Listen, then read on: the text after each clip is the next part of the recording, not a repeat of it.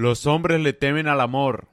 Solo se habla de lo importante que es ser fuerte y no necesitar a nadie porque el amor te hace sentir necesitado. Y ser necesitado es ser débil.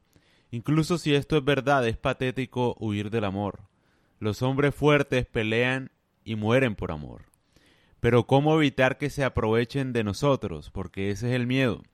La solución no es no amar a nadie, sino amarse uno primero.